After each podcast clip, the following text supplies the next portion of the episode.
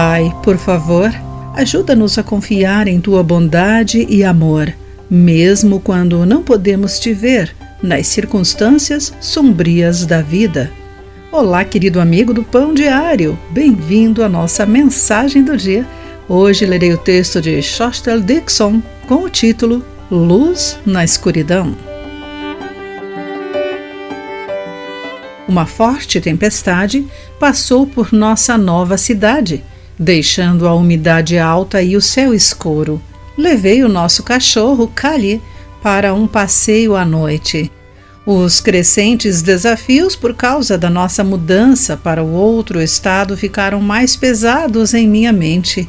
Frustrada com as circunstâncias que se distanciavam de nossas expectativas, andei devagar para deixar Kali cheirar a grama.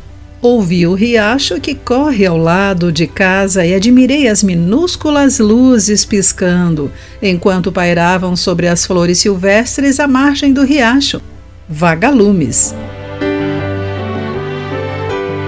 O Senhor me trouxe paz enquanto eu os observava, piscando e cortando a escuridão. Pensei em Davi entoando: Mantens acesa minha lâmpada. Salmo 18, verso 28.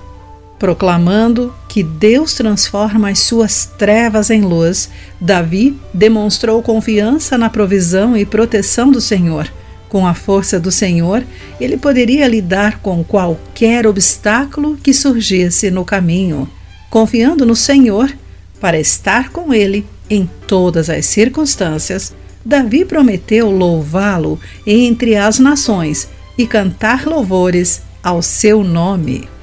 Quer suportemos as tempestades imprevisíveis da vida ou desfrutemos a quietude depois que as chuvas passaram, a paz da presença constante de Deus ilumina o nosso caminho através das trevas. Nosso Deus vivo sempre será nossa força, o nosso refúgio, o nosso sustentador e nosso libertador. Querido amigo, que versículos o ajudam a confiar na constante presença de Deus? Pense nisso.